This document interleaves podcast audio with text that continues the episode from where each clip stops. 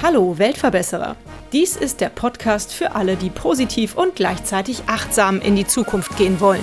Ein Podcast über Nachhaltigkeit, soziale Projekte und Innovation. Abonniere doch unseren Kanal und verpasse keine weitere Episode des Weltverbesserer Podcasts. Von Robin Hood haben bestimmt schon alle Kinder gehört. Von Robin Wood werden auch schon die meisten gehört haben. Robin Wood ist eine gewaltfreie Aktionsgemeinschaft für Natur und Umwelt, eine deutsche Umwelt- und Naturschutzorganisation. Doch was genau macht diese gemeinnützige Organisation? Ich bin heute verabredet mit Ute Bertrand, der Pressesprecherin von Robin Wood, die mir Rede und Antwort stehen wird. Mein Werbepartner der heutigen Weltverbesserer-Folge sind die Elektrizitätswerke Schönau. Die EWS sind aus einer Bürgerinitiative gegen Atomkraft entstanden und setzen sich als Ökostromanbieter seit fast 25 Jahren für die Energiewende und eine bürgereigene und dezentrale Stromversorgung aus erneuerbaren Energien ein. Ihr Motto lautet: Nur gemeinsam können wir die Klimakrise meistern und die Welt verbessern. Hallo, liebe Ute. Ja, hallo. Ich habe recherchiert, euch gibt es schon ganz schön lange. Nächstes Jahr 40 Jahre, hast du eben gesagt. 1982 äh, seid ihr gegründet worden. Wie ging das da eigentlich los und warum wurde Robin Wood gegründet? Ja, in den 80er Jahren war das Thema Waldsterben ein Thema, was den Leuten unter den Nägeln brannte. Den Wäldern ging es sehr schlecht. Und es war aber auch sichtbar, dass in den Städten äh, die Luft schlecht war, dass die Fassaden von den Häusern äh, schwarz waren, dass es stank in den Städten, dass die Kinder Pseudokrupp hatten. Also das waren äh, Probleme sozusagen, da war die Umweltverschmutzung sichtbar, greifbar. Und es ist eine breite Bewegung entstanden für den Schutz der Wälder. Und dann später auch guckte man sich an, äh, warum sind die Wälder am Sterben? Wo kommen die Emissionen eigentlich her? War dann schnell beim Autoverkehr, war bei den äh, Kohlekraftwerken. Und so ist Robin Wood entstanden aus, aus eigentlich einer Graswurzelbewegung äh, von Leuten, die da aktiv was gegen tun wollten und nicht nur reden wollten. Mhm. Und wie kam es jetzt ausgerechnet zu dem Namen Robin Hood? Also hat das was damit zu tun, dass Robin Hood auch immer im Wald unterwegs war, im Sherwood Forest? Ja, es ist ein, ein lustiges Wortspiel und das haben damals Leute glaube ich, in einer WG-Sitzung am Küchentisch äh, sich ausgedacht und fanden das schön als Wortspiel auch, weil es wurde dann äh, gesagt, wir sind die äh, Rächer der Entlaubten, also sozusagen nicht der Enterbten, äh, sondern eben der Wälder, die entlaubt werden, die sonst keine Stimme haben und wir werfen uns für sie in die Bresche.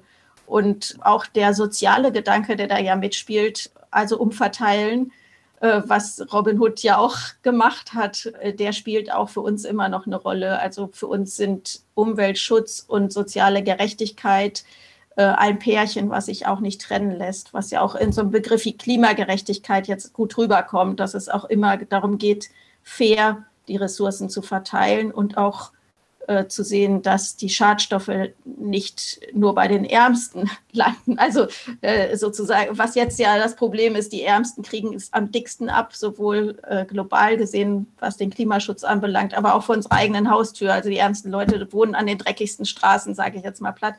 Das ist nicht gerecht und von daher gehören Ökologie und soziale Gerechtigkeit zusammen. Mhm. Ja, auf jeden Fall. 40 Jahre Geschichte, das ist eine lange Zeit. Wie habt ihr euch in der Zeit so entwickelt und wo steht ihr heute? Kannst du das so ein bisschen zusammenfassen? Das ist tatsächlich eine lange Zeit und also die Themen, die uns damals beschäftigt haben, die beschäftigen uns traurigerweise immer noch. Es sind einfach dicke Bretter, die wir bohren müssen. Also Kohlekraftwerke als ein Beispiel, da arbeiten wir immer noch am Kohleausstieg. Der geht jetzt zum Glück schneller voran, aus unserer Sicht nicht schnell genug. Aber wir haben beispielsweise in Hamburg, wo unser Hauptsitz äh, ist, also wo unsere Bundesgeschäftsstelle äh, von Robin Wood ist, äh, haben wir immer noch das Kraftwerk Wedel, was läuft. Und das war eins der ersten Objekte, die damals in den 80er Jahren beklettert wurden, wo Leute auf den Schornstein geklettert sind. Viel erreicht haben auch, dass diese Abgase entschwefelt wurden. Das war damals schon ein großer Fortschritt. Aber die Abschaltung steht bis heute aus. Und so ist es bei vielen anderen Themen auch. Also beim, ich nehme mal Anti-Atom-Arbeit, haben wir auch sehr viele Jahre zugearbeitet. Da haben wir viel auch zu den Castor-Transporten ins Wendland gemacht. Da gibt es jetzt einen großen Erfolg, also einen Teilerfolg, muss man sagen, äh, dadurch, dass Gorleben als Endlager für den Atommüll raus ist. Da haben wir lange für gekämpft. Ja, und bei der Kohle muss man auch noch mal sagen, äh, weil ich ja gerade gesagt habe, Wedel ist immer noch am Netz, das Kohlekraftwerk, aber es ist auch ein großer Erfolg gewesen, dass das Kohlekraftwerk Moorburg abgeschaltet wurde das, denke ich, hängt auch mit einer klar, äh, starken Klimabewegung zusammen, die auch vor Ort eben viel Protest gemacht hat und dass sich das jetzt einfach nicht mehr rentiert. Dann die Wälder, da sind wir auch sowohl bei den hiesigen oder den nordischen Wäldern als auch bei den tropischen Wäldern weiter ganz aktiv. Und den Waldsterben habe ich ja vorhin schon erwähnt als eine Wurzel, warum Robin Wood entstanden ist. Und man muss sagen, über die Jahre, also ich bin jetzt auch schon 20 Jahre in dem, über 20 Jahre in dem Verein aktiv. Es war zwischenzeitlich so, dass gesagt wurde, Waldsterben, das ist doch ein Beispiel dafür, wie alarmistisch die Umweltorganisationen immer äh, alles überspitzen und hm. also, dass sie immer Alarm schlagen, obwohl das doch gar keinen Grund hat. Und das muss ich sagen, das ändert sich jetzt zum Glück, diese Sichtweise darauf, weil es tatsächlich den Wäldern weiterhin sehr, sehr schlecht geht. Also auch nicht besser als in den 80er Jahren, sondern die Lage spitzt sich eigentlich weiter zu. Und das war überhaupt kein Alarmismus, äh, sondern sehr berechtigte Kritik und die ist es auch weiterhin. Ja, da kommst du auf eine Frage zu sprechen, die ich dir eh stellen wollte. Wie sieht es denn aus mit dem deutschen Wald? Wir bleiben jetzt mal in Deutschland. Das macht ja vielleicht Sinn, da erstmal so ein bisschen regional sozusagen zu reden. Als ich klein war, da ging es ja auch schon immer darum, Waldsterben, saurer Regen. Und jetzt hört man auch schon wieder irgendwie Geschichten wie die Fichten, die werden jetzt aussterben. Es ist alles so trocken, der Wald hat keine Chance. Wie geht es weiter mit dem deutschen Wald? Ja, der, der, Patient liegt auf der Intensivstation, muss man so sagen. Hm. Und 78 Prozent der Wälder in Deutschland sind geschädigt. Das heißt, also es ist noch nicht alles tot in dem Sinne oder abgestorben, wenn man jetzt vom Waldsterben spricht, aber es ist ein Prozess des Siech Dahinsiechens und auch des Sterbens von Wald in Deutschland weiterhin. Und die Ursachen dafür liegen im Verkehr, aber vor allen Dingen auch in der Landwirtschaft. Und das hat sich eigentlich noch weiter zugespitzt, also dass die industrielle Tierproduktion, die in Deutschland sehr stark ist, deren Emissionen schaden auch dem Wald sehr stark. Und was noch hinzukommt, ist, dass der äh, Klimawandel insgesamt auch zum stärkeren Stress des Waldes beiträgt. Also du hattest ja gerade schon die Dürren erwähnt. So eine Art Trockenstress spüren die Wälder. Und man sieht es jetzt auch schon tatsächlich, wenn man durch, also mit offenen Augen durch die Landschaft geht oder fährt, dass große Waldflächen betroffen sind und die Förster oder Waldbesitzer Besitzerinnen schlagen jetzt selber auch Alarm und sagen, wir müssen den Wald umbauen, weil sich das Klima eben auch hierzulande so stark ändert, dass die Wälder so nicht mehr damit klarkommen. Und mhm. Äh, Robin Wood sagt eben, was wir brauchen, ist eine ökologische Waldbewirtschaftung, also mehr naturnah, mehr wilde Wälder, auch mehr Schutzgebiete, also wo Wald einfach Wald sein darf und nicht als Holzfabrik nur unter wirtschaftlichen Gesichtspunkten ausgenutzt wird. Mhm. Ja.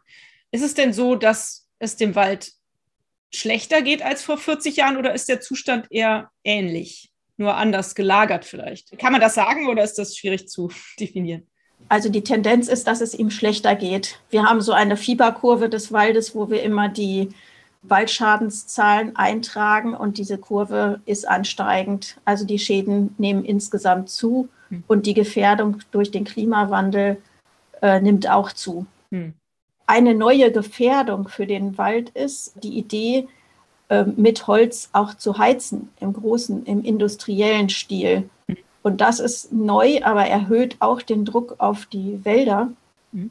weil wenn man in großem Maßstab Holz einschlägt oder Holz aus dem Wald rausholt, um damit zu heizen, das sind ja gigantische Mengen, die dafür gebraucht werden, dann erhöht das den Druck weiter, dass diese Wälder wirtschaftlich genutzt werden und ausgenutzt und übernutzt werden. Ja.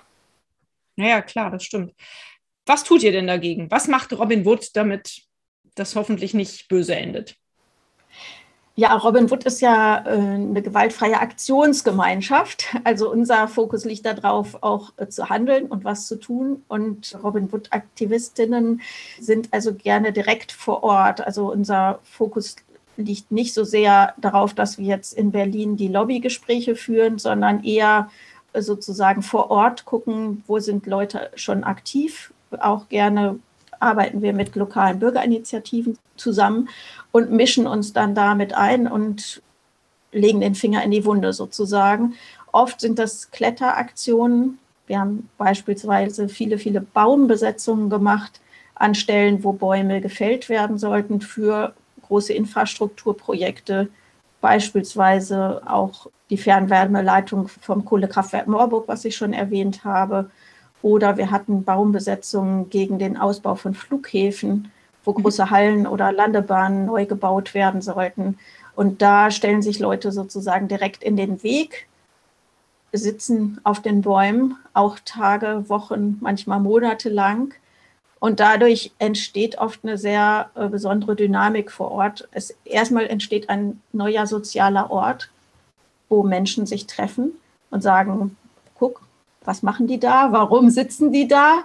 Warum frieren die da mitten im Winter, mitten auf dem ba also oder mitten im Wald? Mm, und dadurch entstehen oft neue Kontakte, Gespräche und auch Motivation für Leute, die sagen, äh, toll, was ihr macht, können wir euch unterstützen. Und dann trauen sie sich vielleicht auch selber mehr oder an anderer Stelle auch aktiv zu werden. Und das sind spannende Prozesse, die wir damit anstoßen. Mhm. Jetzt habe ich schon öfters äh, gelesen und auch eben wieder von dir gehört, dass ihr gewaltfrei agiert. Warum betont ihr das so? Weil der Otto Normalbürger vielleicht denkt, Aktivisten wären oder Aktivistinnen wären immer gewalttätig unterwegs? Nein, das ist eine innere Haltung, die wir zum Ausdruck bringen wollen, dass wir für den Schutz der Lebensgrundlagen eintreten mit Haut und Haar aber ohne äh, jemanden anderen in irgendeiner Weise zu gefährden. Also nicht uns selbst gefährden, aber auch niemand anderen gefährden. Und dass wir aber sehr engagiert uns einsetzen und auch sehr konsequent und mutig vorgehen. Ähm, aber dass es diese Grenzen eben gibt und dass die wichtig sind. Mhm. Was war dein Lieblingsprojekt in den vergangenen Jahren? Ich habe unglaublich vielschichtige Dinge bei euch auf der Homepage gelesen. Ähm, woran erinnerst du dich am liebsten zurück? Das ist schwer zu sagen, weil so viel zusammenkommt. Besonders eindrücklich fand ich tatsächlich viele Baumbesetzungen, weil die genau diese äh, sozialen Erlebnisse hatten und auch über eine lange Zeit aufrechterhalten werden und man viele spannende Menschen trifft. Das war sowohl am Frankfurter Flughafen der Fall, wo es auch sehr emotionale Begegnungen mit Menschen vor Ort gab, die sich seit Jahrzehnten gegen den Ausbau des Flughafens engagieren und die sehr, sehr glücklich waren, dass auch jüngere Leute in den Wald kommen und wieder ihren Widerstand mit unterstützen. Das ist sozusagen der eine Strang, was auch immer schön ist und nicht so konfrontativ wie diese Baumbesetzung waren die äh, Floßtouren, die Robin Wood jedes Jahr macht. Mhm. Äh, das sind so Sommeraktionen, wo wir über mehrere Wochen mit einem Holzfloß unterwegs sind, immer zu verschiedenen Themen auf der Elbe, auf dem Rhein, am Neckar, am Main, auf der Donau, überall waren wir schon mit dem Holzfloß. Das ist jedes Mal ein Thema, was Aktive bei Robin Wood beschäftigt und wo wir dann von Ort zu Ort fahren, überall anhalten und mit kleinen Informationsveranstaltungen, Konzerten so auf das Thema aufmerksam machen. Und das ist auch was, was einfach sehr schön ist und Engagement ist, was da auch äh, Lust und Spaß bringt. Und das ist auch wichtig, gerade für den langen Atem, weil wenn man die ganzen Themen sieht, dann ist das ja auch was, was einen belasten kann oder runterziehen kann. Und deshalb ist die Seite, wo es Spaß macht, wo man Gemeinschaft spürt, wo man zusammen was auf die Reihe kriegt und ja, einfach gern dabei ist, auch sehr wichtig, um einfach neue Energie zu tanken. Mhm. Wer kann denn bei euch mitmachen und welche Möglichkeiten zu mitmachen bestehen da überhaupt? Mitmachen können erstmal alle. Die, sage ich jetzt, kommen die Einschränkungen, mindestens jugendlich sind. Also wir haben keine Kindergruppen, sondern ähm, setzen darauf, dass die Menschen schon so alt sind, dass sie eigenverantwortlich auch in Aktionen mit reingehen können. Und das ist bei uns wichtig, dass man das also für sich selber entscheiden kann und Verantwortung übernehmen kann. Also deshalb sind die aller, allermeisten volljährig. Und wichtig ist natürlich, dass sie für die Ziele, die Robin Wood hat, äh, damit für brennen oder das toll finden und auch unseren basisdemokratischen Arbeitsstil, sage ich jetzt mal. Mhm. Also wir haben äh, keine Hierarchien und beraten viel zusammen und entscheiden auch viel zusammen. Also bei uns sind Leute, die einen eigenen Kopf haben und sagen, ich möchte das und das gerne auf die Reihe bringen oder nach vorn bringen. Die sind bei uns genau richtig. Schön. Klasse. Wie finanziert ihr euch? Allein aus Mitgliedsbeiträgen ja wahrscheinlich nicht. Ihr sammelt Spenden. Was tut ihr? Genau, wir, wir leben überwiegend von Spenden. Also Mitgliedsbeiträge haben wir auch, mhm. ähm, aber Spenden sind der Hauptbatzen, wie wir uns finanzieren. Das ist auch für uns sehr wichtig, weil es die Unabhängigkeit von uns äh, bedeutet. Also dadurch, dass wir viele, viele Kleinspenden bekommen, ist das sozusagen auch ein demokratischer Akt, äh, und Rückhalt für unsere Organisation. Mhm.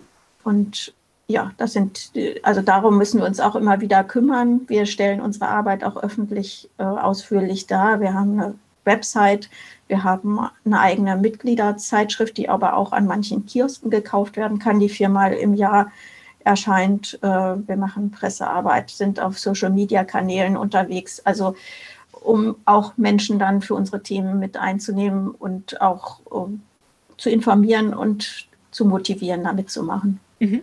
Ja, und das läuft ja jetzt schon seit fast 40 Jahren, also läuft es ja anscheinend ganz gut.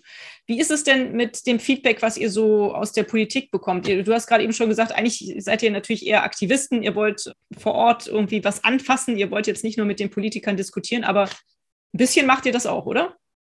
Ja, natürlich. Also sowohl mit der Politik als auch mit Unternehmen, die wir öfter direkt angehen, also Wirtschaftsvertreter und innen. Und äh, wir haben auch Fachreferentinnen, ähm, die äh, auf der Fachebene sowohl mit anderen äh, ähm, Umweltorganisationen sich austauschen, als auch mit Politik. Nur ist das jetzt nicht unser Hauptfokus, sage ich mal. Wir sitzen ja auch nicht in Berlin wie, äh, wie andere große Organisationen.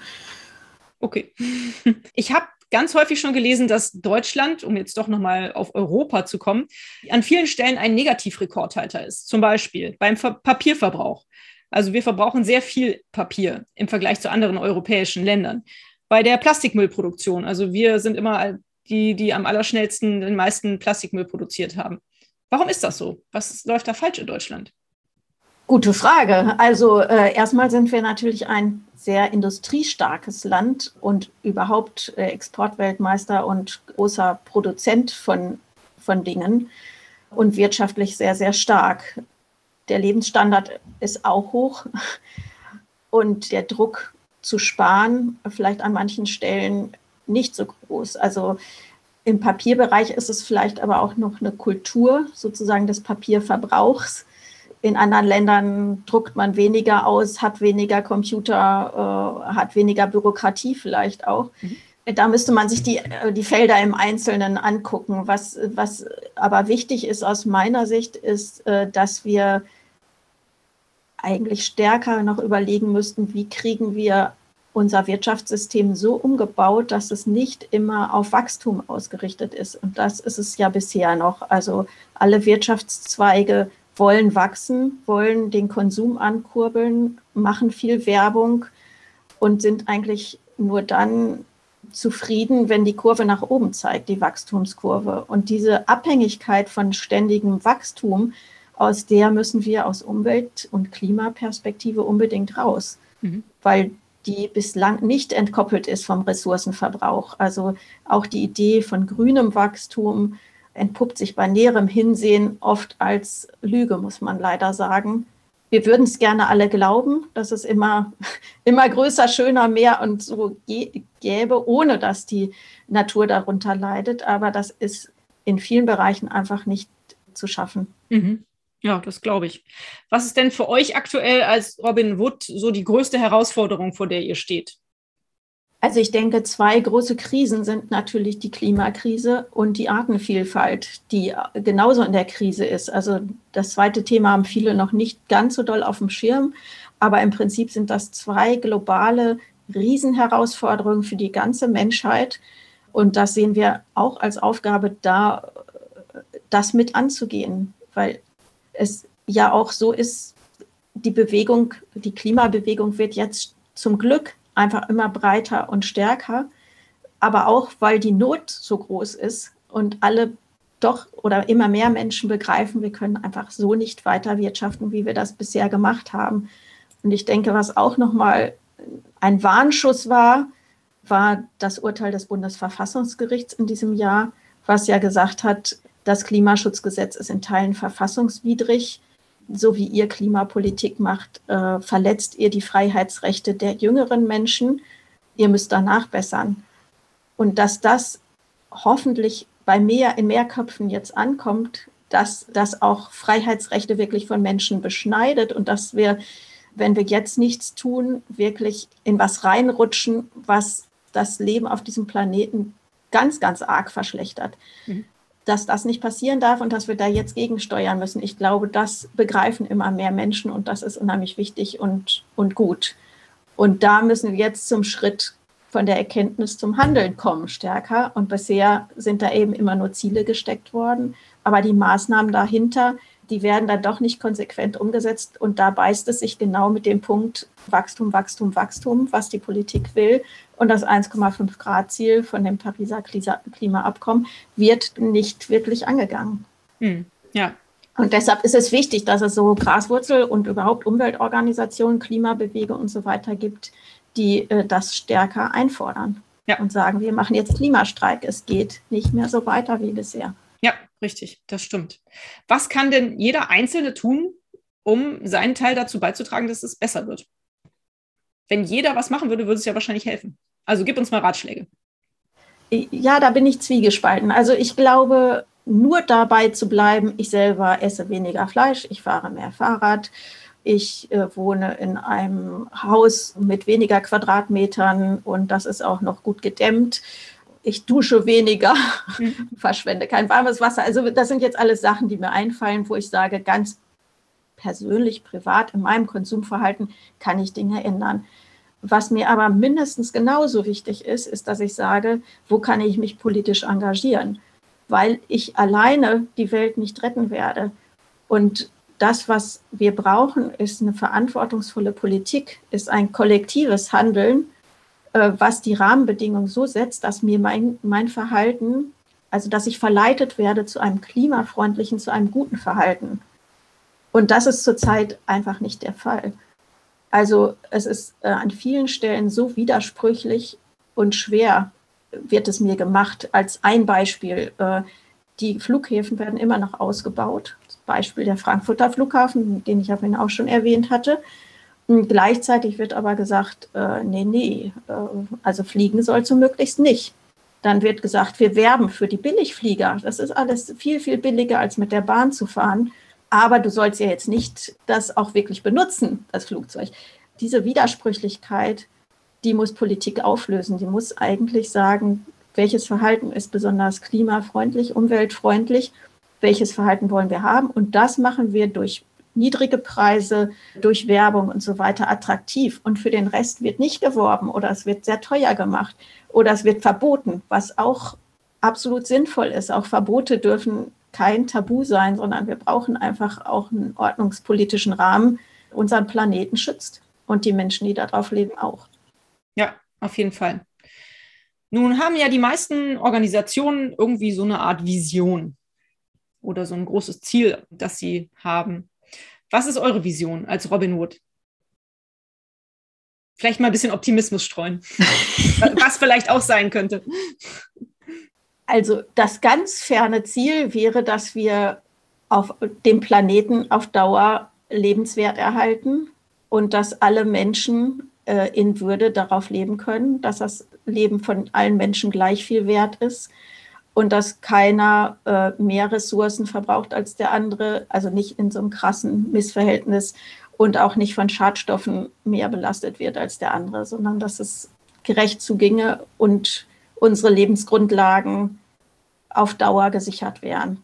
Mhm. Das ist die ganz ferne Vision.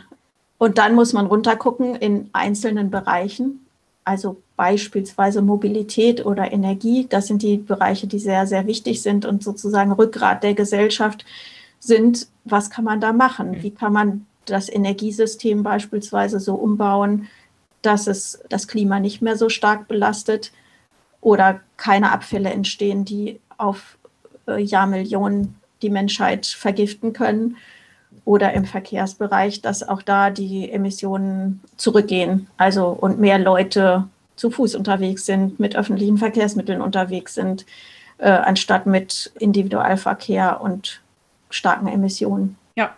Und Ressourcenverbrauch. Nun hast du mir schon verraten, du bist seit 20 Jahren bei Robin Wood. Da hast du doch bestimmt schon irgendeine skurrile oder total verrückte Geschichte erlebt, oder? Kannst du irgendeine Geschichte erzählen? Ich habe ja neulich gehört, dass ein Aktivist sich mit, oder dass sie das jetzt häufiger machen, die Aktivisten sich mit Sekundenkleber festkleben irgendwo. Das fand ich schon echt verrückt. Vor allem, das muss ja auch ein bisschen schmerzhaft sein, wenn man da abgezupft wird. Das habe ich noch nicht erlebt und will ich auch gar nicht unbedingt erleben. Okay. Besondere Erlebnisse. Also was mich beeindruckt hat, war beispielsweise, als wir gegen die Waldschloss, den, den Bau der Waldschlösschenbrücke in Dresden äh, demonstriert haben. Da waren wir auch lange. Da kam, äh, also kamen die äh, beispielsweise die Straßenbahnen, wenn die vorbeifuhren, die hielten an und klingelten. Die Leute brachten Dresdner Stollen, es war im Winter. Wir saßen da in der Kälte, sogar die Zahnpasta fror ein, weil es so kalt war. Äh, und die Menschen waren aber so unterschiedlich, die vorbeikamen. Also es waren äh, sowohl die Punks mit den Hunden als auch die ähm, Managerin im Kostüm, die Blumen vorbeigebracht haben, die diskutiert haben. Und nach wenigen Sätzen war man auch bei grundsätzlichen Fragen, die weit über die Waldschlösschenbrücke hinausgingen. Also wie, wie wollen wir eigentlich leben und äh, was gefällt uns hier nicht? Und das fand ich eine tolle äh, Erfahrung, einfach auch über viele soziale Grenzen oder, oder weiß ich nicht, sonst haben wir so, lebt jeder so in seiner Blase und da war die Blase offen. Also da kamen alle und ja, das fand ich, fand ich eine tolle Begegnung einfach. Ja. Und viele Situationen im Wendland waren auch sehr speziell. Viele Proteste gegen die Castor-Transporte. Auch menschlich sehr berührt, finde mhm. ich. Und auch sehr aufbauend. Also, weil oft ja dann, wenn der Druck groß ist, aber auch der Widerstandskreis äh, wächst, und auch die Kreativität der Menschen und ein besonderer Zusammenhalt daraus entsteht, was man da zusammen erlebt hat. Schön, hört sich gut an. Hört sich nach einer spannenden Zeit an. Kannst du äh, resümieren, dass dich deine Aufgabe bei Robin Wood glücklich macht?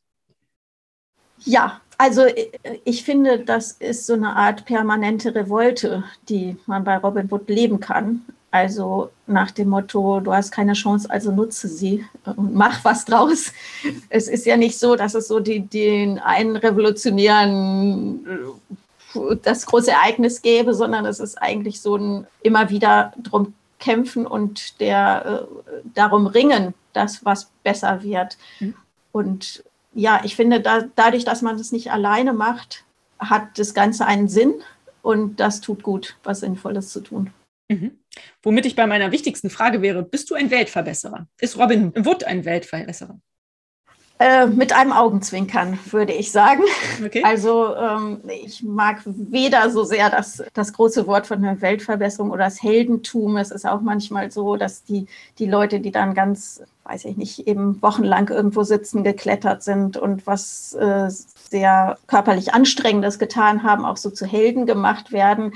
Und ja, wir sehen das eher mit so einem Augenzwinkern oder äh, wollen eher, dass die Menschen sich auch selber als kleine Helden im Alltag sehen und äh, sich trauen, einen Schritt weiter zu gehen, als sie es normalerweise machen. Und ich glaube, bei allem ist es gut, eine Portion Humor extra obendrauf zu haben. Und vor allen Dingen auch Humor in dem Sinne, dass man über sich selber lachen kann. Das fehlt mir bei dem Weltverbesserer sonst. Also so Weltverbesserer mit Augenzwinkern und Humor, das wäre meins. Super, hört sich gut an. Nehme ich gerne in meine Charta mit auf. Was müsste denn deiner Ansicht nach passieren, damit die Welt ein bisschen besser wird? Wenn du drei Sachen benennen dürftest. Du hast ja eben schon ganz, ganz viele Dinge angebracht, aber vielleicht mal jetzt einfach so Butter beide Fische. Ähm, also das Erste wäre, wir müssten das 1,5 Grad Ziel ernst nehmen hm. und wirklich den Klimaschutz anpacken. Das ist eine existenzielle Herausforderung. Und da brauchen wir Maßnahmen, nicht nur Ziele, sondern Maßnahmen, die hier und jetzt umgesetzt werden. Das Zweite wäre, wir müssten eine Wirtschaft so aufbauen, dass sie nicht wie ein Junkie von dem Wachstum abhängig und süchtig danach ist. Wir brauchen Wirtschaften in Kreisläufen, was bedeutet, dass wir nicht die Ressourcen ausbeuten, sondern den Planeten wirklich nachhaltig für die Zukunft und für die weiteren Generationen erhalten. Und wir brauchen das Ganze gerecht. Mhm. Also äh, so, dass wirklich das menschliche Leben überall auf der Erde gleich viel Würde und Respekt bekommt. Und ähm, auch die Industrieländer sich bewusster werden, was sie eigentlich angerichtet haben mit ihren Emissionen in den letzten Jahrhunderten der Industrialisierung. Und ich glaube, da muss es dringend einen Ausgleich mit Ländern auf der südlichen Halbkugel dieser Erde geben. Mhm. Schön. Das hört sich alles sehr gut an. Nun hast du ja vorhin schon erzählt, wie du ähm, Nachhaltigkeit im Alltag umsetzt oder was du empfehlen kannst, wie man Nachhaltigkeit im Alltag umsetzt. Mein größter Schritt, glaube ich, so ganz persönlich im Alltag, war wahrscheinlich, dass ich mein Badezimmer plastikfrei gemacht habe, so gut wie möglich. Meine elektrische Zahnbürste ist noch aus Plastik, aber die hält auch schon eine ganze Weile. Aber ansonsten bin ich da ganz plastikfrei geworden und das war so das Größte, was ich, glaube ich, angestellt habe in den letzten Monaten. Was war es bei dir? Was hast du in letzter Zeit gemacht, was äh, dich noch weiter Richtung Nachhaltigkeit gebracht hat? Du bist wahrscheinlich schon lange sehr vorbildlich, kann ich mir vorstellen.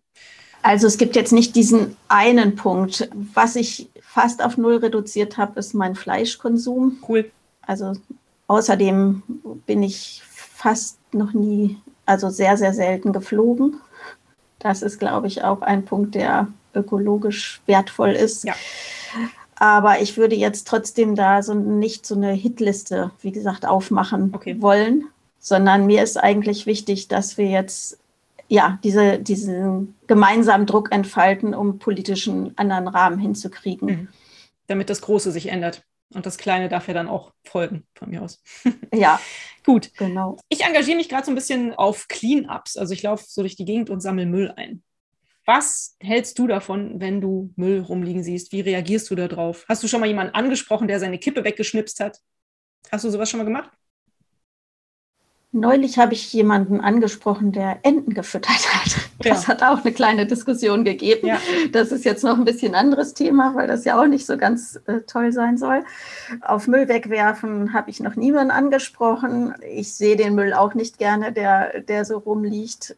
Aber ja, hier in Hamburg gibt es äh, auch immer so Müllsammelaktionen. Ich denke, das ist äh, auf jeden Fall auch eine umweltpädagogische Sache, die sinnvoll ist, sowas mit Kindern zu machen. Ja. Und ich glaube, es erhöht auch nochmal die Identifikation mit dem Stadtteil oder mit der Gegend, ob ich jetzt äh, äh am Fluss oder bei mir um die Ecke im Park sammle oder so, dass, dass ich das einfach bewusster wahrnehme, wie viel Zeug doch da zusammenkommt. Und ja auch ein Gefühl dafür habe, das ist nicht, sind nicht einfach irgendwelche Grünanlagen. Letztlich ist es unsere Stadt, die wir hier vermüllen. Hm. Ja, dass man da so wieder ein bisschen mehr Verantwortungsgefühl dafür bekommt. Ne? Ja, finde ich auch, das stimmt. Was mir so ein bisschen fehlt in unserem Gespräch, fällt mir gerade so auf. Ansonsten sind wir nämlich jetzt gleich schon am Ende angekommen. also das war sehr schön und was du gesagt hast, äh, hat mir auch gut gefallen. Aber vielleicht noch mal so eine Sache, was macht Robin Wood aktuell? Also was ist jetzt so gerade eine große Aktion, die ihr plant oder wo ihr gerade sehr viel, also okay, außer Einfluss auf die Politik zu nehmen, was ja aber schon dauerhaft, denke ich mal, euer Thema ist. Was ist gerade eure größte aktuelle Aktion? Also wir haben mehrere aktuelle Kampagnen laufen. Eine richtet sich speziell gegen das Verfeuern von Holz. äh, weil jetzt, wir sind ja in der Energiewende, was auch sehr wichtig ist, ist, dass der Kohleausstieg vorankommt. Das finden wir super wichtig. Wenn jetzt aber statt Kohle in die gleichen Kraftwerke Holz reingeworfen wird, dann bringt das für den Klimaschutz gar nichts, sondern neue Gefahren, weil wir die Wälder dringend brauchen für den Klimaschutz und die keinesfalls jetzt verbrennen dürfen, um unsere Wohnzimmer zu heizen. Da gibt es viele konkrete Projekte, die äh, am Laufen sind und da protestieren wir mit allen möglichen, mit Aktionen, mit einer Petition, mit Presse- und Öffentlichkeitsarbeit, äh, mit Aufklärungsarbeit, weil das vielen Leuten auch noch neu ist, um diesen Trend zu stoppen. Mhm. Super. Und wir wollen auch, dass die europäische Richtlinie für erneuerbare Energien so geändert wird, dass die Holzverfeuerung auf keinen Fall mehr da drin steht als erneuerbare Energie. Das muss da raus, damit es auch nicht gefördert wird. Und wir hoffen auch oder machen auch Druck auf die entsprechenden Ministerien, dass sie da keine Förderungen äh, für ausgeben für die Umrüstung von Kohlekraftwerken auf Holzverbrennung. Mhm. Im Endeffekt ist es ja wahrscheinlich auch nicht gut, wenn man eine Holzpelletheizung hat, oder? Das wurde doch auch sehr lange Jahre sehr propagiert. Ja, auch das sehen wir kritisch, aber wir richten uns jetzt vor allen Dingen äh, gegen die großen Kraftwerke, die ja, okay. äh, umgerüstet werden, also nicht so sehr auf die privaten Holzverfeuerungsanlagen. Ein anderer Punkt, den wir uns jetzt äh, stärker nochmal vorknüpfen wollen, ist, dass Kurzstreckenflüge sehr, sehr stark eingeschränkt werden oder ganz verboten werden. Also da, wo äh, Bahnlinien als gute alternative Bahnverbindungen existieren, dass wir da sagen, da muss es keine Verkehrsrechte für Kurzstreckenflüge geben. Also wo man in wenigen Bahnstunden auch den Ort so erreichen kann. Ja. Das bauen wir jetzt gerade neu auf. Mhm. Und sonst sind wir auch äh, neulich noch auf der internationalen Automobilausstellung beispielsweise aktiv gewesen, um da deutlich zu machen, dass es eine echte Verkehrswende geben muss und E-Mobilität auch nicht der Heilsbringer sein wird. Also das wird ja gerne so dargestellt, dass wir den Verbrenner bald abschaffen und dann fahren wir alle mit Elektroautos. Aber auch da muss der Strom irgendwo herkommen. Und auch da müssen Batterien hergestellt werden. Und wir wollen eigentlich einen Schritt weiter weg vom Auto und individueller Mobilität und sagen, lass uns den öffentlichen Verkehr besser ausbauen, äh, Bus und Bahn, Fahrradverkehr und nicht so sehr auf die individuelle Mobilität mit Autos setzen. Mhm. Super. Hört sich sehr vernünftig an. Ja, liebe Ute, damit sind wir auch schon am Ende des Gesprächs angekommen. Ich frage am Ende immer noch nach einem Buchtipp. Die Bücher sind erhältlich bei booklooker.de, dem Marktplatz für Bücher da habe ich dich ja schon vorgewarnt und du bist hoffentlich vorbereitet und hast dir was Schönes überlegt. Ja, eins, was ich empfehlen kann, ist Klimawende von unten. Und das ist sehr mutmachend und sehr konkret, finde ich, wie Menschen sich selber zum Beispiel durch Bürgerbegehren ja sozusagen die Klimawende von unten selbst anpacken können. Mhm. Und das ist eben sehr praktisch geschrieben, also so, dass da Checklisten drin sind, was kann ich genau machen.